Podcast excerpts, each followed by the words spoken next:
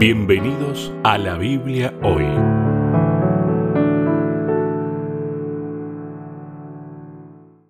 Una vez más, nos encontramos en la Biblia hoy.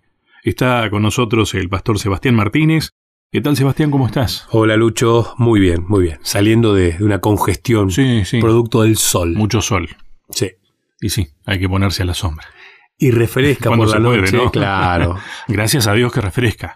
Sí, lo bueno que esto me sucedió en un momento muy especial, que es el momento del bautismo, ¿no? Había varios bautismos. Bienvenido sea entonces. Entonces, claro, no, no- no hay problema, ¿no? Así que bueno, eh, estamos un poquito congestionados, sepa la gente disculpar, pero se entiende. La gente entiende. Sí, sí, sí. ¿Eh? Sí, de paso le quiero mandar un saludo acá, voy a prender mi celular A ver, a ver. para recordarme, ¿no? Porque es mucha la gente que nos escribe, que escucha el programa. Y de paso le mando un saludo grande a, a un amigo mío, el pastor David Peralta, presidente de la iglesia en el norte. ¿sí? el presidente de la misión argentina del noroeste, aquella zona de Tucumán, Salta, Jujuy, aquella zona. Y la semana pasada me dice, te estoy escuchando, amigo, así que un saludo grande para él, pastor David Peralta. Un saludo grande a Mara Suárez Sánchez. También me escribió por el Facebook. Ella me comentaba que es de Uruguay, si no me equivoco. Sí, de Uruguay. Desde Montevideo, Uruguay. Lindo. Escuchaba en el programa, así que Mara, un, un abrazo grande para vos. Un saludo para Valeria Mariel Arriudo. Espero decirlo bien el nombre. También decía que estaba escuchando la semana pasada el programa, así que un saludo grande, grande para ella. Y tengo varios, eh, pero voy a cerrar con uno más. Para Nati Shaver. Nati Shaver también escribía que escuchaba el, el- el programa. Y bueno, un saludo grande para ella. Muy No recuerdo ahora dónde, desde dónde nos escucha- escuchaba Nati, pero Bien. le mandamos un saludo grande a ella. Qué habilidad que tienen los oyentes de hacernos viajar, ¿eh? Sí, totalmente. Dijiste Montevideo y yo dije, ah, qué lindo que es Montevideo. Montevideo, ¿no? Sí, qué lindo lugar. No conozco Montevideo, me encantaría. Tenés que ir. me tenés a encantaría. Me encantaría conocer Nuevo Tiempo Uruguay. Más allá de las playas, ¿eh? Playa Buceo y demás. Muy linda ciudad. Bueno, me encantaría. Un saludo grande a un amigo que es el pastor Jorge Vivuch, que es el presidente. Podríamos ir para allá algún día, ¿no? Oh, Hacer el. Sí, sí, el sí, programa desde allá. Sí, sí, sí. Bueno, nuestra amiga Anabela está, coach, está en, en aquella parte de- del continente americano, así que un saludo grande para ella también. ¿Cuántos amigos en Uruguay? Sí. ¿Te imaginas una gira de este, la Biblia hoy? Me encantaría. Bueno, Un sueño, ¿no? Un motorhome. eh, tal cual. Yo Tal carnet. bueno, ahora no lo tengo, pero tenía carnet de- para manejar colectivo, así que tranquilamente. Sí, sí. Bueno, eh, hoy nos toca trabajar entonces.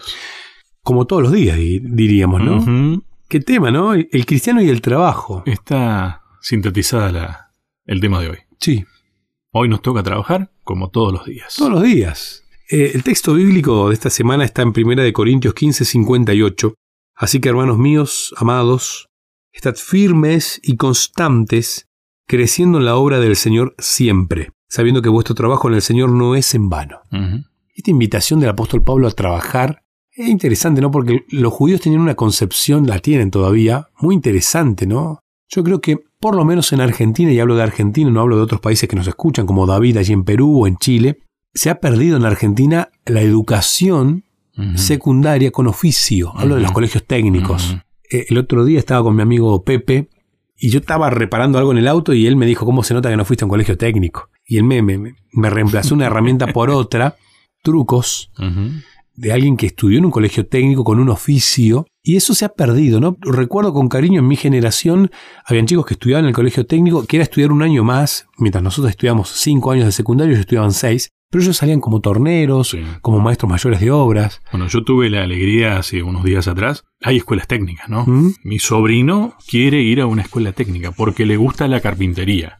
Y realmente me salió, pero del alma, felicitarlo. No por una cuestión de que le guste la carpintería como me gusta a mí, sino porque realmente lo útil que es saber trabajar con las manos, aprender de esa manera, me parece que es mucho más pleno que, a ver, no descarto la teoría, ¿eh? ni los libros, sino además aprender con las manos. Qué interesante cuando uno se encuentra con una pasión que se transforma en trabajo.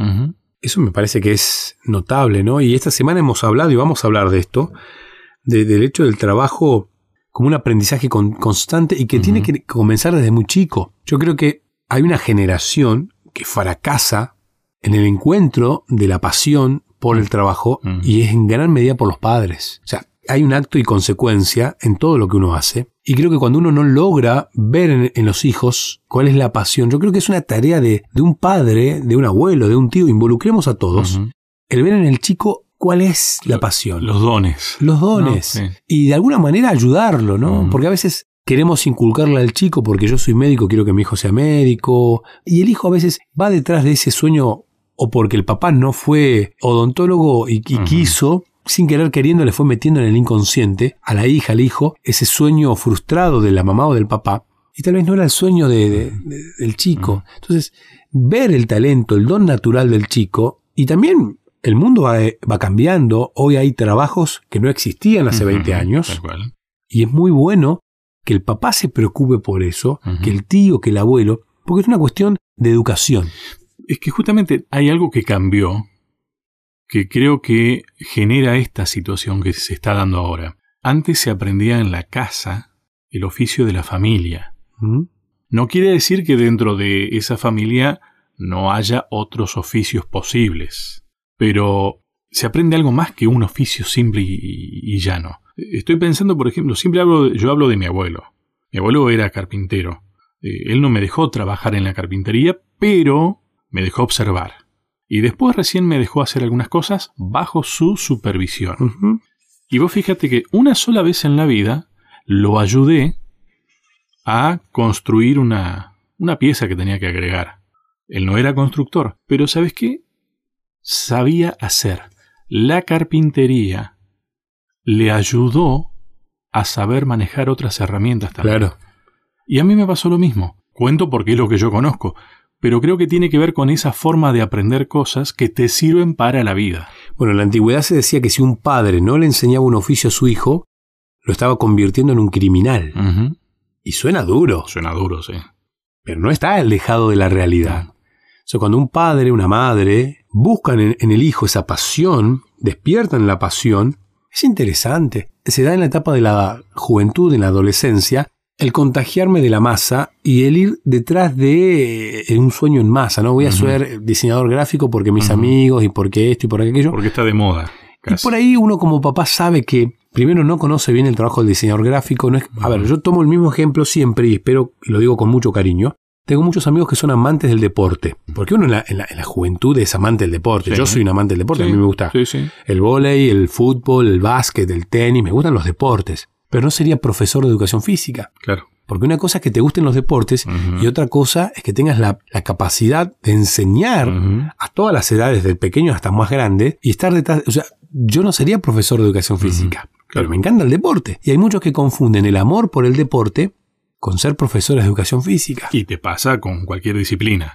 Exactamente. Ahí es donde el papá tiene el rol fundamental. Y ahí es donde eh, esta semana nos detenemos, ¿no? Para hablar de la educación respecto al trabajo. ¿Cómo estamos educando a nuestros hijos respecto al trabajo? Bueno, Nazareno, que es el más grande de los hijos en casa, empezó esta semana a trabajar. Mm. Primer día de trabajo, cinco y media de la mañana. Para él era una aventura levantarse cinco y media de la mañana, lo cual me obligaba a pedirle que se acueste la noche anterior más temprano.